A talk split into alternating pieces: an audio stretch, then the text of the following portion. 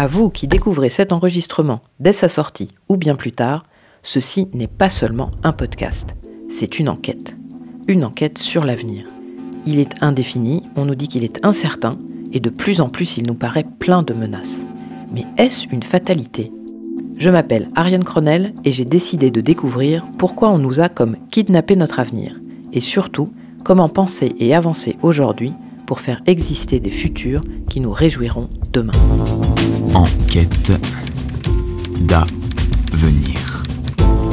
Le podcast.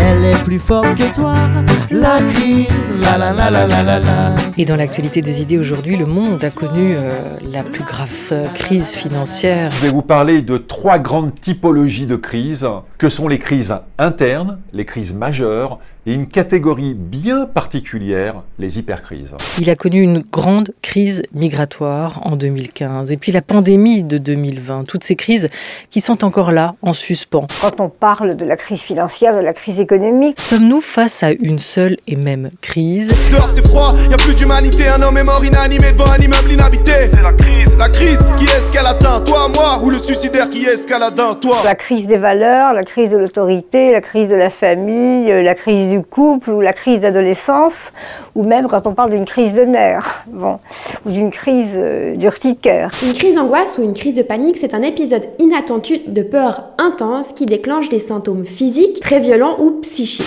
Elle est plus forte que toi, la crise. yeah. La crise est-elle devenue chronique, nouvelle normalité du monde contemporain? Et si c'est vrai, dès lors, comment penser ce moment critique dans lequel nous vivons et quelles leçons en tirer?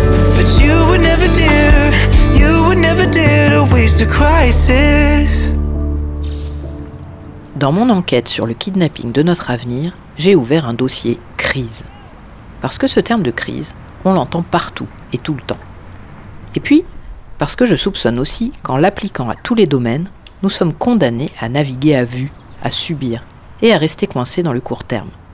J'ai donc sollicité comme témoin un expert reconnu de ces sujets, le bouillonnant Patrick Lagadec. Nous nous sommes rencontrés il y a dix ans, quand il est venu animer un séminaire décoiffant sur la gestion de crise dans une célèbre et désormais défunte école de la République dont je tairai le nom. Aujourd'hui, nous devions nous parler discrètement en faisant le tour d'un parc de la banlieue parisienne. Oui, mais les choses ne se passent pas toujours comme prévu. Et au bout de une heure d'exercice, vous avez vu qui pourra vous aider et qui serait tellement mal à l'aise qu'il vaut mieux le, le laisser bien cadré. Après une prise de son catastrophique, me voilà accueilli par Patrick dans son repère domestique, alors qu'une délicieuse odeur d'endive au jambon émane de sa cuisine. Bon, on va recommencer. On va recommencer. C'est donc entouré de ce fumet appétissant que nous allons nous demander ce qu'est une crise et comment échapper à la paralysie générale qu'elle provoque, de façon à reprendre la main sur notre avenir. Dans tous les textes qui sont écrits sur la crise, on commence par dire que ce, ce terme n'a pas de contenu scientifique, que c'est utilisé à tort ou à travers. Et puis, euh, lorsque Edgar Morin, avec ses, avec euh, ses autres auteurs, avait fait un magnifique euh, volume de la revue Communication sur les crises en 1976, euh, ils indiquaient déjà qu'au XVIIIe siècle, quelqu'un se, plaignait du fait qu'on utilisait ce mot à tort et à travers. Et dans la, grande encyclopédie britannique, euh, un certain Robinson disait que c'est un terme qui était toujours à la recherche d'un contenu scientifique. Donc en gros, ça, fait longtemps qu'on dit que ça sert à tout et à n'importe quoi. Cela dit, c'est vrai qu'aujourd'hui, en plus, ce terme est présent partout, est utilisé partout. Alors on peut soit dire, ben, on l'utilise mal, et on met là-dedans n'importe quoi, comme ça, euh, voilà, soit se dire que ça traduit quelque part une certaine réalité. Et la définition que je donne toujours des crises, pour ce qui me concerne, c'est c'est pas un accident, c'est la destruction des références. C'est-à-dire que quand on perd les cadrages habituels, les visions, les organisations, les moyens d'action, tout cela est pris à contre-pied. Effectivement, je n'ai pas trouvé de consensus sur notre état de crise. Par exemple, d'un côté, Myriam Revaud-Dallon a théorisé dès 2012 ce qu'elle a appelé la crise sans fin. Euh, on dit la crise euh, avec un L majuscule et un C majuscule, ce qui est caractéristique euh, de l'usage du terme aujourd'hui, c'est que la crise qui à l'origine était un moment est devenue un état, un moment exceptionnel est devenu quelque chose comme un état permanent et que l'idée d'une sortie de crise ou d'une issue nous paraît maintenant inenvisageable, alors qu'à l'inverse, euh, qui disait crise disait sortie de crise. Mais d'autres intellectuels, comme par exemple Erwan Lamy, contestent cette idée de crise et défendent plutôt celle d'un grand apaisement, surtout en comparaison avec les soubresauts du début du XXe siècle. Bon, en réalité, j'ai l'impression que tout dépend du prisme à travers lequel on regarde, ou si vous préférez, des catégories qu'on utilise pour mesurer la crise. Une crise économique le sera au travers d'indicateurs comme les faillites d'entreprises, la contraction du PIB, l'augmentation du nombre de chômeurs. Une crise sanitaire par la surmortalité ou le taux d'occupation des lits d'hôpital, etc. Or, ce que nous dit Patrick est bien plus large. Une crise, c'est la destruction des cadres de référence, et donc des indicateurs. La crise, c'est entrer dans l'impensé. Et donc la, crise pour moi c'est cela, c'est une situation globale qui tout d'un coup met en cause l'ensemble de nos hypothèses structurantes. Et donc ce n'est pas l'accident qui est une brèche dans un milieu stable pour lequel on a déjà réfléchi, qu'il y a, il y a des typologies de risques, euh, bon, c'est bien cadré, il y a un plan, on sait qu'on va coordonner qui, etc. Tout ça, ça marche. Tout d'un coup, c'est, mais ça ne marche plus. On joue à autre chose. On ne sait pas, c'est un autre jeu. Il va falloir inventer les réponses à cet autre jeu. Donc ça, déborde sur autre chose. Nous n'avons pas les cadres pour penser ce qui nous arrive. Alors qu'autrement, euh, bah, sur un gros accident, bah, c'est un gros plan rouge et puis on va additionner des moyens. Euh, C'est un autre, un autre univers. C'est comme le World Trade Center. Euh, Quelqu'un dit il y a des avions de ligne qui ont percuté les tours. L'impensable vient d'arriver. Un avion transformé en bombe volante vient de fondre sur la première tour du World Trade Center. Le cauchemar vient seulement de commencer. 18 minutes plus tard, la deuxième des tours jumelles explose à son tour. Dans les bureaux avoisinants, l'incrédulité, puis la panique et les larmes. Et la réponse de celui qui était euh, à la défense, c'est de dire euh, c'est pas des avions de ligne, ils volent plus haut les avions de ligne. Et là, on se dit attends, il y a un truc qu'on n'a pas compris là. Et on est sur un- autre registre. Et c'est ça pour moi. Alors, comme en ce moment, sur à peu près toutes les dimensions, on joue avec le hors registre, quelque part c'est normal qu'on ait ce mot crise partout, parce que ce que ça signifie, c'est attention, nous venons de sortir du domaine de vol de nos visions, de nos organisations, de nos techniques. Et, donc, oui, on, on est là-dessus. Alors après, euh, qu'est-ce que j'en fais? Ou bien je dis, ah ben comme c'est en dehors du domaine de vol, il n'y a pas de pensabilité de l'affaire. Donc euh, c'est intellectuellement, ne nous demandez pas de penser à ça. Et en termes de responsabilité, dès l'instant où on sort de ce qui est normal, normalement attendu, et qui déborde la petite frange accidentelle sur laquelle on veut bien travailler, on n'est pas, pas responsable. Et donc laissez-moi faire ce que je ferais d'habitude, et vous savez très bien que si je suis les protocoles habituels, vous ne m'attaquerez pas en justice, alors que si je sors de ça pour répondre, le moindre problème, et même si je réussis, vous allez m'attaquer.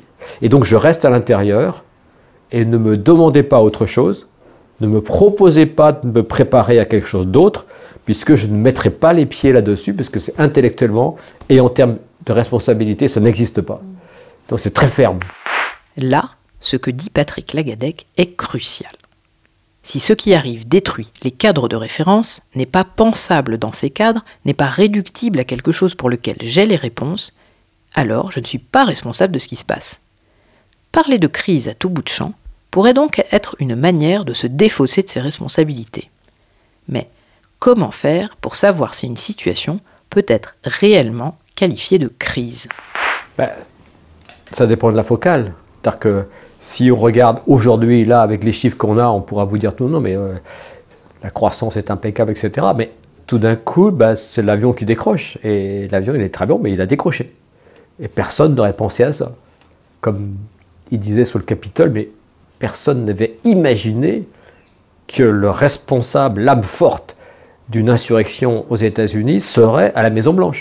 À la une également euh, du New York Post qui évoque l'invasion du Capitole par des manifestants chauffés à blanc par Donald Trump qui martelait encore quelques instants seulement auparavant que la présidentielle lui avait été volée. Le président incite à l'insurrection, accuse de New York Daily News avec l'image du Capitole en état de siège, un jour qui restera dans l'histoire de l'infamie. Je cite. Essayez d'imaginer une simulation que vous feriez cinq ans avant euh, sous Obama sur le mode euh, la Maison Blanche pilote euh, la fin de la démocratie américaine. Vous ne passez pas. Hein. Ce serait interdit de vol, euh, votre questionnement.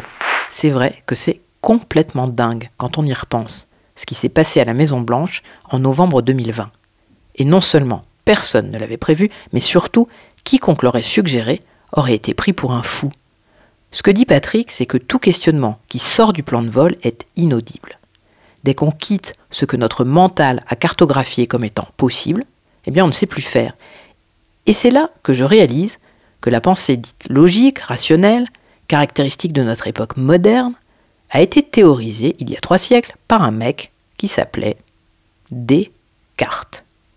Alors évidemment, je ne vais pas réduire toute la philosophie cartésienne à un mauvais calembour, mais quand même, que le penseur des catégories de la raison se soit appelé des cartes, comme des cartes routières, des cartes maritimes, des cartes IGN, bref, des représentations ordonnées et figées du monde, bah c'est quand même une drôle de coïncidence, non?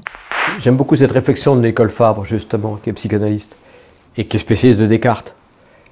Et elle a essayé d'approfondir la, sa connaissance de la vie de Descartes. Et dit qu'à un moment donné, il, a frôlé la folie, ça allait pas du tout. Et il a eu un remarquable système de défense. C'est un système de défense de, produire un système intellectuel qui lui permettait de se saisir des réalités qu'il voyait. Il arrive même à dire, il n'y a rien qui résiste à ma méthode. Donc si vous pensez bien, clair, bien ordonné, vous arrivez aux solutions. Et elle dit, ce qui est étrange, c'est quand on lui a proposé de travailler avec Pascal sur le vide, il a rejeté toute connexion avec Pascal, mais il l'a fait d'une manière tellement violente, elle dit, je ne peux pas ne pas y voir la trace d'une angoisse, mais de mort extrêmement profonde, le renvoyant au moment où il était en limite. Et elle dit, il a un magnifique système, mais qui ne tient qu'aussi longtemps qu'il n'y a pas de faille dans le système.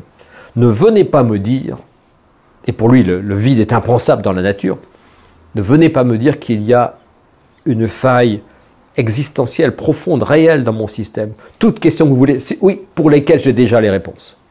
Et donc aujourd'hui, alors qu'on est dans un monde de plus en plus gazeux, volatile, explosif, etc., face à des questions pour lesquelles nous n'avons pas les réponses, le fondement des cartes sur lequel j'ai un système qui répond à tout, il suffit de bien y travailler, on coordonne toutes ces réponses et ça marche, ça ne fonctionne plus ou pas tout à fait suffisamment. Et donc il reste des questions sans réponse, et ça, c'est intolérable. Je ne me prononcerai pas sur la folie de Descartes, ni sur la dimension psychanalytique de son refus, par ailleurs avéré, de bosser avec Pascal sur le vide. Ce qui m'intéresse ici, c'est cette hypothèse selon laquelle tout ce qui ne rentre pas dans le système cartographié doit être évacué. Et dans le même temps, ça implique qu'on investisse une grande énergie à cartographier un maximum de situations pour avoir des réponses prêtes et savoir quoi faire le moment venu. Dans les années 50, euh, 52, plan Orsec, euh, donc on organise quelles administrations seraient en charge euh, d'un certain nombre de, scénarios bien clairs, bien structurés, mais avec déjà des, questions. Euh, le patron opérationnel de la sécurité civile me disait, mais heureusement que le plan Orsec grade, il, il est secret, il n'y a rien dedans. Vous savez, il y a le numéro de l'Elysée, mais enfin ça, on peut toujours trouver dans l'annuaire. Il avait un, sens de l'humour caustique tout à fait intéressant. Et après, on, a ouvert, on a élargi, euh, on, a enfin, on a fait quelque chose au niveau national, on a spécialisé des plans pour être pour le chimique, pour le nucléaire, pour euh, autre chose. C'est ça la logique de fond, comment protéger la population, comment protéger les biens, comment répondre à une situation d'urgence en utilisant au mieux les moyens de secours que l'on a. Mais comment vous mobilisez toutes les forces de sapeurs-pompiers de France si c'est une attaque informatique? Bon, là, on ne sait pas. Comment on mobilise des hôpitaux sur une affaire euh, de santé publique qui n'est pas euh, un plan rouge sur lequel il faut trouver de la place rapidement? Euh, Comment on fait un plan blanc quand ce n'est pas du flash, mais sur deux ans? Quels sont les effets? Les, les mots mêmes explosent. Et alors, quand, comme on se bat en permanence avec euh, des mots euh, déjà tout faits, euh, entre liberticide, le plan, le pari, le machin, ça, n'accroche pas sur la situation. Et on va se retrouver dans cette situation à la fois gazeuse, mutante, explosive, et sur lequel on paraphrase. Et avec des éléments qu'on met en boucle, et le disque est rayé, et à la fin on dit mais, mais on n'y croit plus, on ne sait plus, on est... et ça accentue euh, un vortex d'angoisse, et on passe euh, dans mon esprit d'une logique d'accident, dans lequel on a déjà les réponses, à une logique d'engloutissement, c'est-à-dire que on, on s'y prend comment, par quel bout euh, Bon, on se trompe de définition. Et ça, c'est le problème qu'on a à chaque fois. Euh, prenez euh, canicule 2003. C'est donc une situation exceptionnelle qui frappe euh, le pays. La canicule qui dure depuis plus d'une semaine maintenant pourrait être à l'origine d'une cinquantaine de décès en quatre jours en Ile-de-France. C'est en tout cas ce qu'affirme le président de l'association des médecins urgentistes hospitaliers, même si aucun bilan officiel euh, n'existe pour le moment. Oui, tout malade finalement c'est une cause naturelle. Et à quoi on sert? Ça veut dire que finalement on va laisser ce phénomène euh, perdurer et on va pas s'occuper des malades. Et, et on répond à Patrick Pellou qui, qui- qui lance l'alerte. Mais il fait chaud, c'est l'été, c'est des personnes âgées, donc c'est normal. euh, Mais qu'est-ce voilà. qu'ils foutent de la direction générale de la santé? Ils se moquent de qui? Le problème il est bien réel, c'est que nous avons des malades qui sont en train de mourir, qui meurent peut-être plus tôt que ce qu'ils devraient, mais ils n'auraient pas dû mourir. Et tout d'un coup, on s'aperçoit, attendez, mais, mais c'est pas ça du tout. Et c'est Pierre Carly qui, en, cherchant sur, Internet, trouve Chicago, euh, ils avaient eu le problème en 90 et quelques, 95, euh, 700 morts, et il voit que c'est un problème majeur. Et il y avait eu un- juste un, colloque sur, les grandes crises de santé publique avant, et ça n'avait pas été du tout euh, identifié. Euh, prenez la, la crue de 2016 euh, à Paris, euh, ça vient à la mauvaise saison, en juin, alors que c'est normal que ça arrive en janvier, euh, par les mauvais affluents, et le jour où les capteurs ne fonctionnent plus. Et avec le zouave du pont de l'Alma, qui ne pose aucun problème, sauf qu'on a oublié qu'entre 1910 et maintenant, il a été remonté. Et donc, euh, avant d'y arriver, mais, mais on reste sur une référence. Le zouave n'est pas touché, donc il n'y a pas de problème. Et le capteur me, me dit rien, le capteur ne marche pas. Et on surveille très très bien les affluents qu'il faut. Oui, mais c'est pas les bons. Donc je refais ma cartographie mentale. Et, et c'est ces, grandes cartographies que je sors ou que je ne sors pas, avec deux, deux exigences. Un, d'être capable de l'avoir et de- d'être capable de le supporter. On joue à autre chose. Et, et c'est ça qui se passe dans les, dans les grandes crises. Bon, voilà, nouvelle carte, nouvelle vision, jusqu'à la, la perception de, ce qui tac- tactiquement est important. Donc c'est toute la chaîne, hein, c'est pas juste un truc intello. hein. Et, et sur Katrina, c'est la même chose. Euh, la logique, la vision, c'est le vent. Et Katrina, c'est pas ça. À 6 heures, Katrina arrive sur la côte. À 11 heures, c'est fini. Et on dit ouf, on est sorti. Et à 11 heures, les digues commencent à craquer. Autre titre de l'actualité, le cyclone Katrina aux États-Unis, dans les États du sud du pays. 80% of New Orleans, including much of downtown, is underwater. Les quartiers est de la Nouvelle-Orléans sont submergés. As its winds reach 115 miles an hour, Katrina turns into a Category 3 hurricane, with New Orleans in its sights. 80% de la Nouvelle-Orléans est sous les eaux. All kinds of problems. Buildings have collapsed. There are reports from New Orleans. A water main broke, leaving New Orleans without drinking water, and the flooding here is getting worse. We got work to do. L'ouragan Katrina serait la pire tempête dans cette région depuis un siècle. The damage is immense. Et ce que dit l'amiral Tadalen, qui est envoyé dix, jours- dix- dix jours après, c'est en fait, c'était pas un cyclone, c'était une arme de destruction massive sans dimension criminelle. Donc je peux même pas l'attaquer comme si c'était une affaire de défense. C'est autre chose. Et il reconstitue l'ensemble de l'action à partir d'une nouvelle cartographie.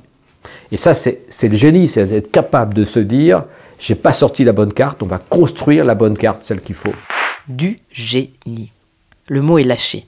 Face à une crise, il faut du génie. Le génie de la langue Et ce génie, c'est être capable de laisser tomber sa carte mentale, sa structure, tout cet imaginaire, pour reprendre ce qu'on a évoqué avec Anthony Mahé dans l'épisode 2, et de recomposer rapidement une autre compréhension de la situation et donc un autre plan d'action face à l'extrême imprévu. Et c'est ça qui est, à intégrer. La sortie de, cette, cage de Faraday ou autre, c'est d'investir sur, sa capacité à, générer de la réponse inventive en situation complexe. Et pour ça, il faut s'entraîner. Je me souviens très très bien de, de ce directeur de l'aéroport international de, de Nouvelle-Orléans, qui, doit changer de carte mentale totale. On lui a dit, euh, en cas de crise à l'aéroport, t'en fais pas, la Nouvelle-Orléans sera là pour t'aider. Et tous les aéroports du coin seront là pour t'aider.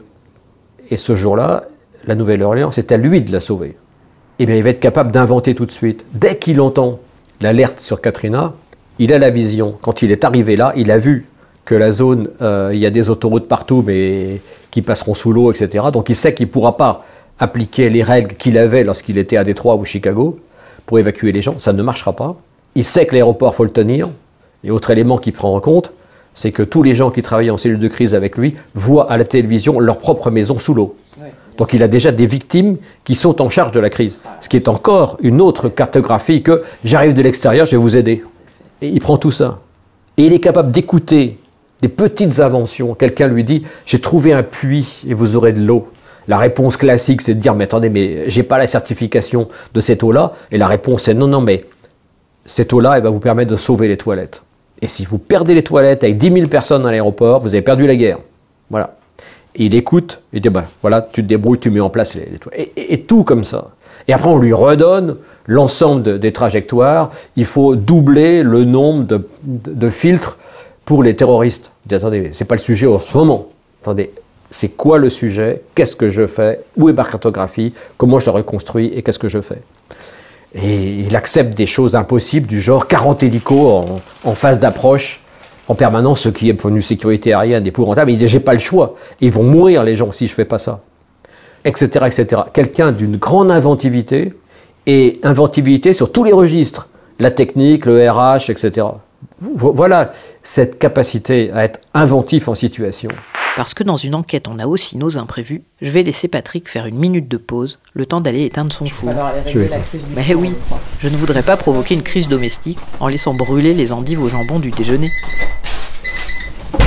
Couché. J'ai peur qu'on on vous entende beaucoup caresser la nappe. Un ou deux, ce sera pas Arrêtez. gênant. Je voudrais pas revenir troisième fois. Je reste pour le thé, si vous voulez. Les endives étant en sécurité, revenons à notre mouton crise. Ce réflexe-là de se précipiter dans ce qu'on connaît déjà, c'est pour moi une énigme. Est-ce que c'est un travers particulièrement français, né de notre passion pour Descartes, ou est-ce que c'est simplement un réflexe de peur on ne peut plus normal? Je pense que c'est humain et que c'est dans tous les pays du monde pareil. Sauf qu'en France, euh, on est quand même beaucoup plus euh, de droit divin. Donc il y a un État euh, de droit divin. Louis XIV, Napoléon, donc ça doit marcher. L'État sait, l'État peut et l'État fera. Si jamais l'État ne peut pas, n'a pas compris ou autre, alors là, c'est- et quelque part du genre, je ne peux pas déclarer que je, que je ne serais pas en mesure de protéger. Ah, la protection des populations. N'oublions pas qu'elle est une priorité pour les dirigeants dans nos démocraties, et que comme le disait Patrick tout à l'heure, le risque d'être poursuivi en justice pour ne pas avoir correctement rempli cette obligation est réel. Alors tout de suite, je comprends mieux pourquoi il paraît plus rassurant de suivre des plans, des protocoles établis, plutôt que de se demander s'ils sont adaptés à ce qu'on affronte réellement. En plus, j'ai découvert en préparant cet épisode que la capacité à se questionner diminue avec l'âge, ce qui rend encore plus automatique de s'en remettre au plan préétabli, même s'il ne convient pas. Il y a un Américain qui a travaillé beaucoup sur euh, la question et dit la petite fille de 6 ans, elle va générer 400 questions dans, dans la semaine. Et, c'est cette capacité qui est exceptionnelle. Euh, Et puis, euh, au lycée, euh, 40 questions. Et en arrivant au supérieur, euh, elle a les réponses. Et on va être euh, testé, alors surtout si vous avez des QCM, alors c'est impeccable, uniquement sur votre capacité de rapidité à porter la question qui est déjà dans le livre du maître.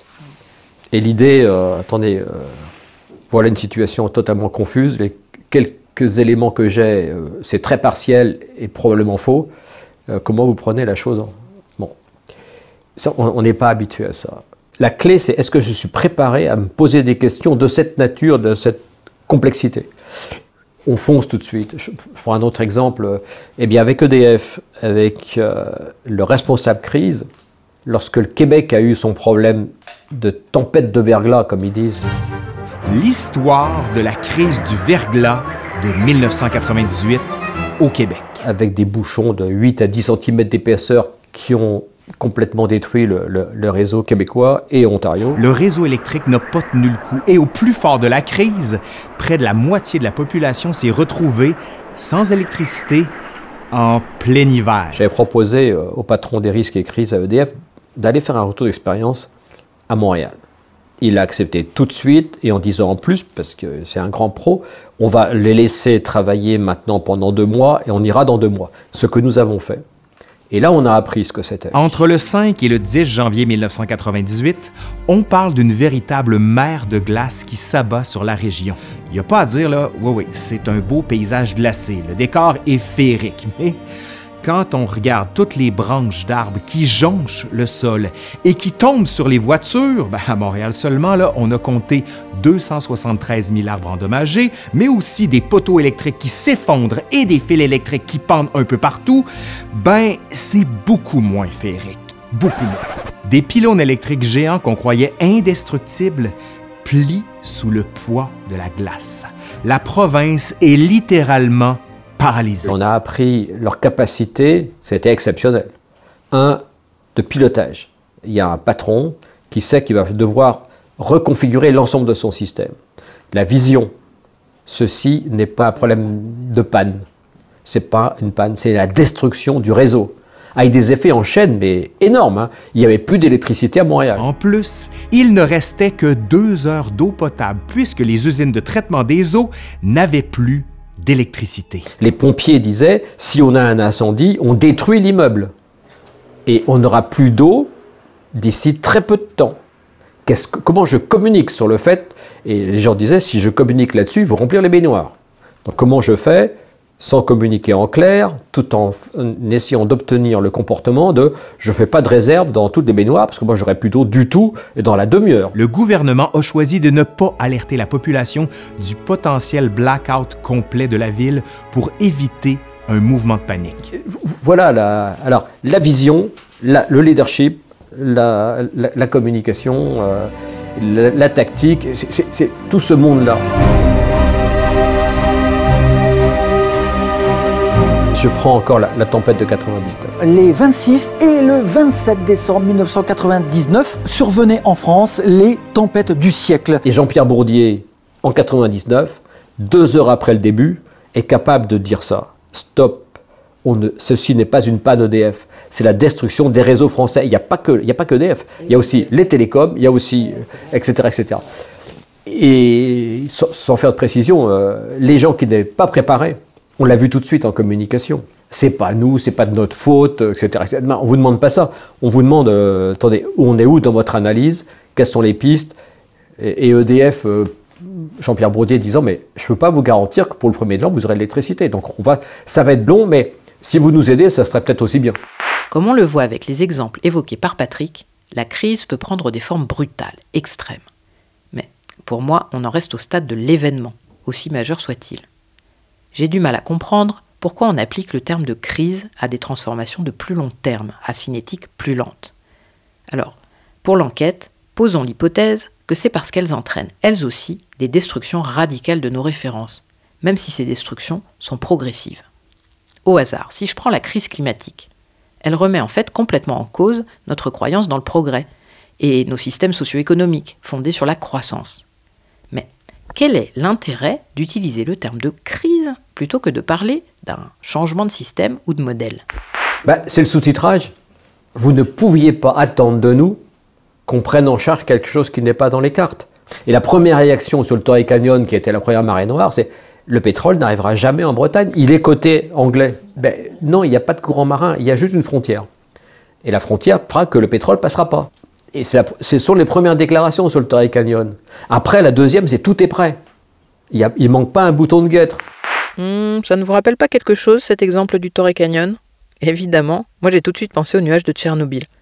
Même si j'ai découvert qu'en réalité, l'État n'avait jamais déclaré qu'il s'arrêterait à la frontière. Ça, c'est un vieux mythe. Mais plus près de nous. Le côté Ah, c'est pas chez nous. Et puis Tout va bien, on est prêt. Ça ne ressemblerait pas à une certaine pandémie.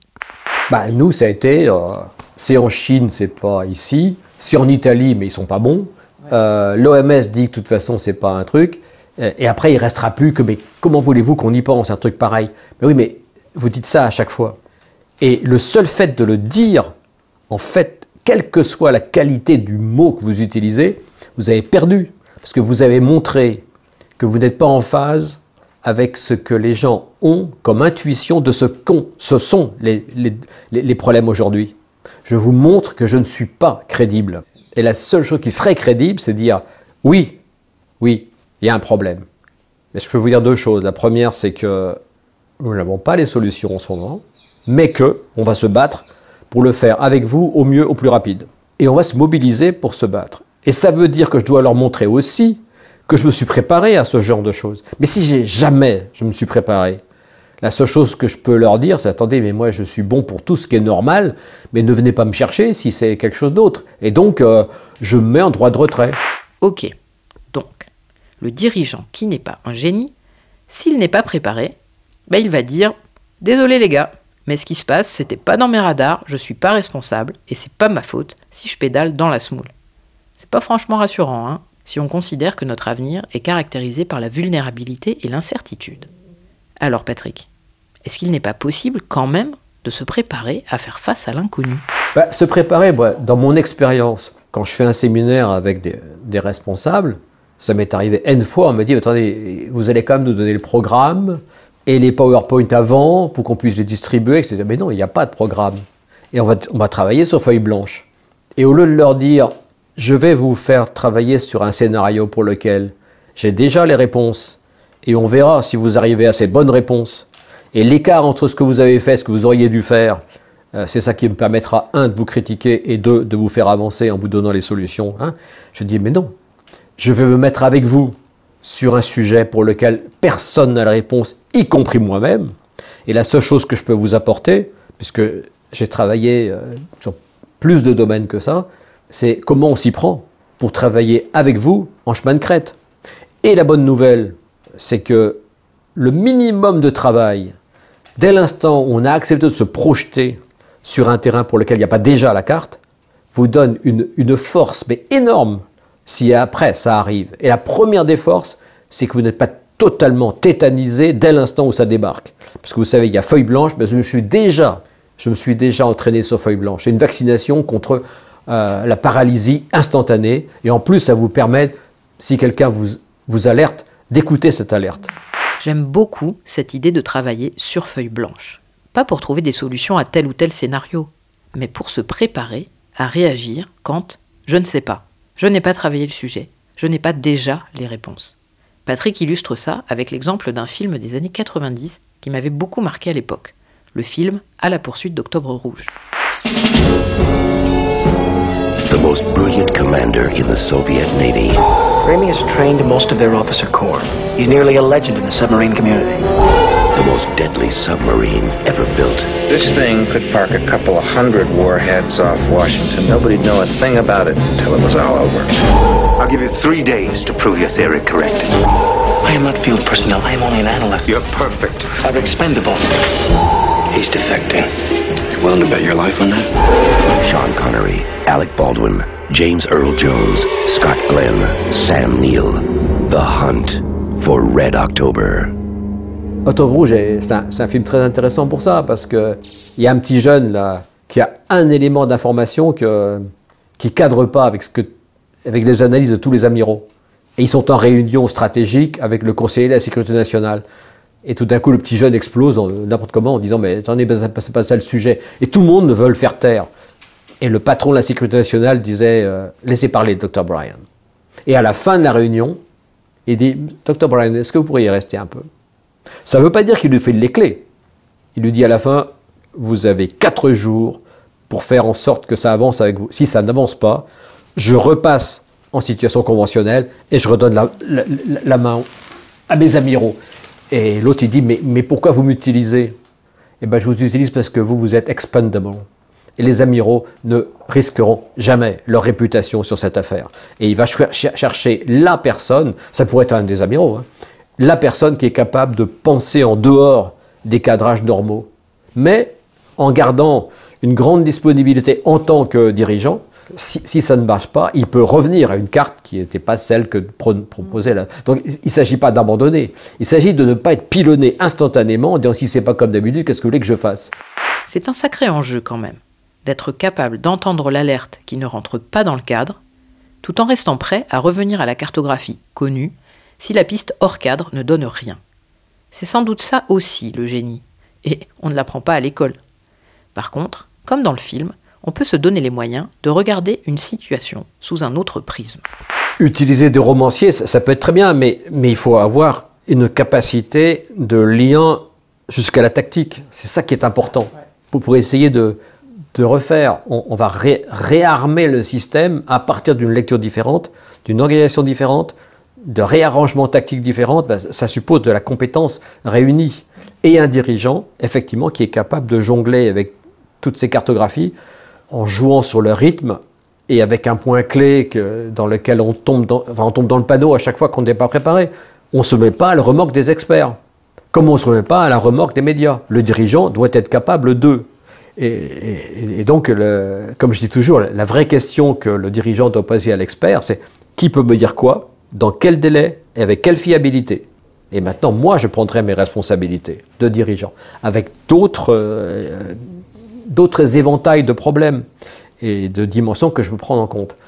Et, donc l'idée, est-ce qu'on a suivi le conseil scientifique ou pas euh, Bon, la, la, vraie question, c'est pas seulement le conseil scientifique, c'est qu'on a, est-ce que l'on a à côté de soi un noyau de gens qui ne font que réfléchir aux problèmes de pilotage, c'est-à-dire quelle est la cartographie mentale, quelles sont les contradictions, quels sont les pièges, quels sont les acteurs qui peuvent changer? Et quelles sont les pistes que je peux proposer et travailler là-dessus, c'est ça qui est important en pilotage, dans lequel l'expertise technique scientifique est une des composantes, mais ce n'est qu'une des composantes.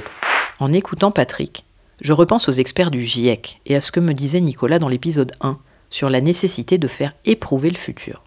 L'expertise seule n'apporte pas de réponse opérationnelle concrète, ou au mieux seulement partiellement. Il faut l'intégrer dans une réflexion créative global qui aille jusqu'à la mise en œuvre et qui dépasse les cadres déjà éprouvés. Le grand risque aujourd'hui, c'est que, un, on n'est pas cette composante, on, la mobilise au dernier moment, et puis après on la suit jusqu'au moment où on s'est dit, mais, il y a d'autres paramètres. Bah oui, il y a d'autres paramètres. Et donc ça suppose, du côté dirigeant, une préparation à ça. Donc à la fois former, ce que j'ai appelé force de réflexion rapide, c'est-à-dire des gens qui sont capables de se réunir entre eux et entre des personnes qui ne sont pas terrorisées par la feuille blanche, et des dirigeants qui sont capables de garder leur pilotage en utilisant ce que peut être capable d'apporter les choses. Euh, si on ne constitue pas ces forces de réflexion rapide et si les dirigeants ne s'y mettent jamais, il est certain qu'en arrivant en crise, bah, on dira bah, tenez là les clés, euh, vous m'appelez si ça va, si ça va pas, vous, surtout vous m'en dites rien, et puis on, part comme ça dans le décor très très rapidement. Et chacun perçoit que c'est pas crédible. Donc après, quelle que soit la communication euh, vaseline qu'on va mettre dessus, ça peut pas marcher. Vaseline, keeping skin amazing. Et là, on, enfile les perles, mais c'est ahurissant. Quoi. Je pense que ça laisse des traces, parce qu'il y, a quand même des architectures psychologiques profondes.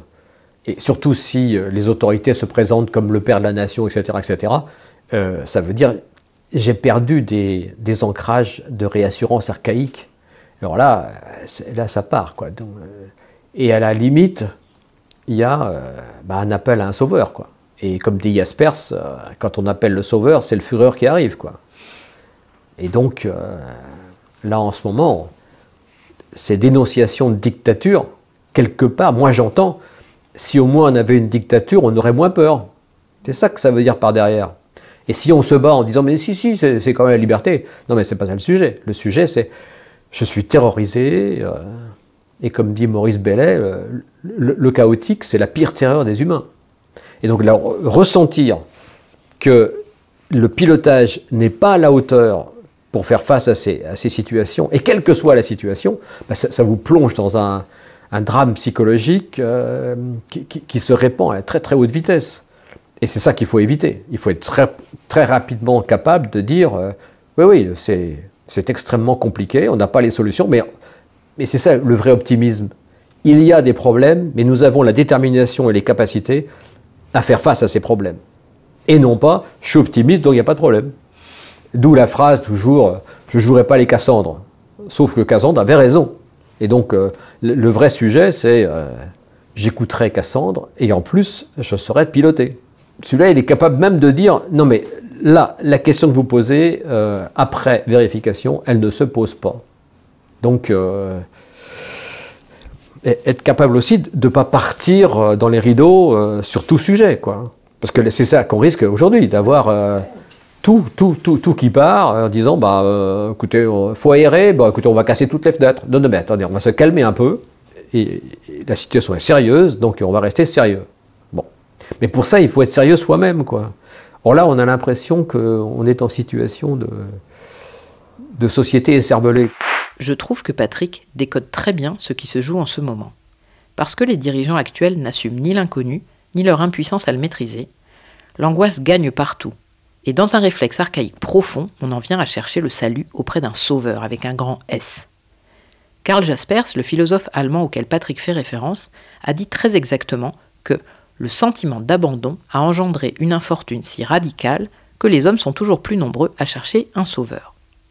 Pour le meilleur, croit-il, mais surtout pour le pire, l'histoire l'a montré. Et à l'heure de l'élection présidentielle, je vous avoue que ça me fait un peu froid dans le dos. J'ai l'impression qu'on est dans un stand de tir au pigeon. avec notre invité. Bonjour Jean-Michel Ribes. Bonjour. J'aimerais qu'on commence par la vision que vous, artiste, metteur en scène, homme de théâtre, avez de la situation globale de la société française. J'ai l'impression que c'est tout et n'importe quoi et que c'est du baltrap. Chacun tire sur l'autre, chacun tire sur tout ce qui bouge. Je trouve qu'il y a plus de calme, il y a plus de débat, il y a plus de pensée, il y a plus euh, arrêtons-nous et réfléchissons. C'est une course effrénée à celui qui dira le plus en pensant le moins. Vous savez, c'est les gens, quand les gens ont peur, quand les gens sont la panique, ils simplifient. L'homme, la civilisation, euh, la terre, tout est complexe. C'est ce qui fait sa richesse, c'est ce qui fait qu'on peut trouver divers univers, qu'on peut trouver diverses manières de penser, de conversation, et c'est enrichissant d'échanger, de comprendre et d'aller. À partir du moment où euh, il y a une panique, tout le monde dit, vous savez, le problème, c'est l'islam. Et c'est fini, simplifié. Donc on sait quel est le problème, donc les islamistes dehors, donc euh, je sais pas quoi, les juifs ceci, euh, les nègres dehors, enfin ça. Il y a une réduction cérébrale de l'ensemble de la population qui se panique. La réponse est de montrer le sérieux. Comme je dis toujours quand je suis en formation, euh, la réponse n'est pas de dire euh, vos trois questions elles sont nulles. Dire oui, je prends au sérieux les interrogations que vous avez, mais moi aussi j'en ai, mais j'y travaille. Alors je peux vous dire, euh, bah, il y a 10% de, de possibilités, il vaut mieux écarter ça tout de suite, parce qu'une locomotive qui vole, ça on ne sait pas faire. Donc il y a des choses qu'on ne pourra pas faire. Il y a des choses qu'on peut faire, et on va les faire. Il y a des choses qu'on pourrait faire, mais ça coûterait tellement cher que pour le moment, voilà où j'en suis en ce moment. Mais si la cartographie doit changer, je la regarderai avec vous et on verra ce qu'on peut faire. Bon, c'est cette, cette démonstration qu'on a visualisé les enjeux, qu'on a visualisé les choix qu'il faut faire et qu'on a engagé des démarches pour être en phase avec les sujets qui se posent. Et tout ça dans le rythme. Comme dit Mike Granat, là, qui a fondé le, centre de crise de Tony Blair, euh, la crise, c'est une question de rythme. On va dire, oui, mais il ne faut pas prendre de risques. Mais, on est en situation, de toute façon, on prendra des risques. Donc, comment je fais? Eh bien, je dois d'abord montrer que je suis capable d'absorber tous ces enjeux, et voilà les logiques dans lesquelles je suis. Alors, on l'apprend, mais je reste convaincu que si on se prépare avant, on peut l'apprendre beaucoup plus rapidement. Et quand vous tra- travaillez en séminaire décideur, ils vous diront tous, euh, tout le temps, et si vous ne faites pas attention, ça prend l'ensemble du séminaire, euh, si je suis les règles et qu'on se plante, je ne serai pas responsable.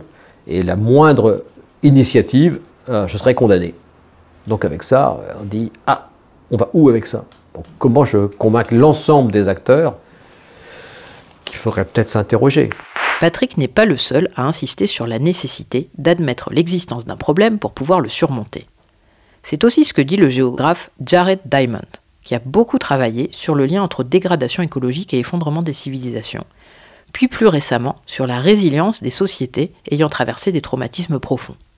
Accepter de s'interroger, reconnaître son ignorance et son insuffisance constituent les premières étapes indispensables à une transformation. Mais aussi, et on en reparlera dans d'autres épisodes, accepter que les solutions puissent venir d'autres voies que des pouvoirs institués, des dirigeants bien identifiés et des services dont c'est le métier. C'était ce que j'avais vécu à Ajaccio qui était vraiment très intéressant. C'était des journées portes ouvertes sur la sécurité euh, civile et autres. Il y avait des, des petits enfants de CM2 qui étaient là. Ils étaient tout fiers de rencontrer les sapeurs-pompiers, de mettre leur casque, etc. On sentait une grande adhésion qui est, qui est très sympathique. hein. Et à un moment donné, le sapeur-pompier a dit euh, à la petite, jeune, petite fille qui était là Non, mais t'en fais pas, si tu as un problème, on est là, on viendra et on te sauvera.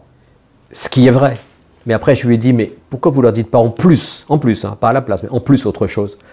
C'est peut-être toi qui sauveras la situation. Et, en lui racontant, euh, et après, je leur ai envoyé les, les vidéos en question, cette jeune Anglaise qui, qui sauve toute une plage à Banda Aceh pendant le, tsunami de 2004, où elle voit tout le monde se précipiter parce que la mer est partie. Et elle vient d'apprendre en cours de géographie que euh, ben, c'est un signal de tsunami. Et elle, fait le, rapprochement entre les deux. Elle va voir son père. Ensemble, ils vont euh, voir euh, le responsable de l'hôtel et ils font évacuer la plage. Elle sauve 100 personnes. Et le message, c'est fantastique. dire, Peut-être que c'est toi qui sauveras les gens. On va avoir besoin de toi. Alors on sera là, hein, t'en fais pas. On travaillera avec toi. Mais mettre tout de suite, et, ça peut, ça peut intervenir dans la non-tétanisation des gens. Va dire, ouais, voilà, vous ne pourrez pas tout faire, mais il y a peut-être des choses que vous pouvez faire et, qui sont seront remarquables. Ce que je retiens de cet échange avec Patrick, c'est que la crise relève de l'impensable, de l'impensé, parce qu'elle bouleverse les cadres de référence, et qu'elle offre un alibi parfait à l'inertie. Bah, si ce qui arrive est impensable, vous ne pouvez pas me reprocher de ne pas savoir répondre. Concernant nos perspectives d'avenir, je relève que les indices concordent. Ce qui se passe détruit nos références, cette croyance installée dans la croissance et le progrès, et l'idée que si on travaille bien, nos enfants vivront forcément mieux que nous. Alors, même si s'entraîner à la feuille blanche est fondamental, je soupçonne qu'il faut aller au-delà.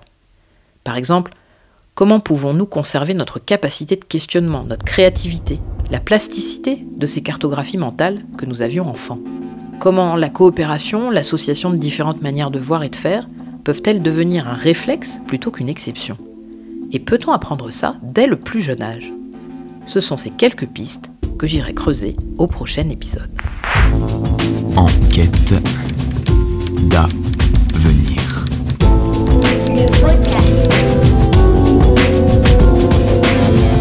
L'enquête continue. Vous pouvez retrouver tous les épisodes, leurs sources, les bios des témoins et bien d'autres choses encore sur le site internet www.enquêtedavenir.com.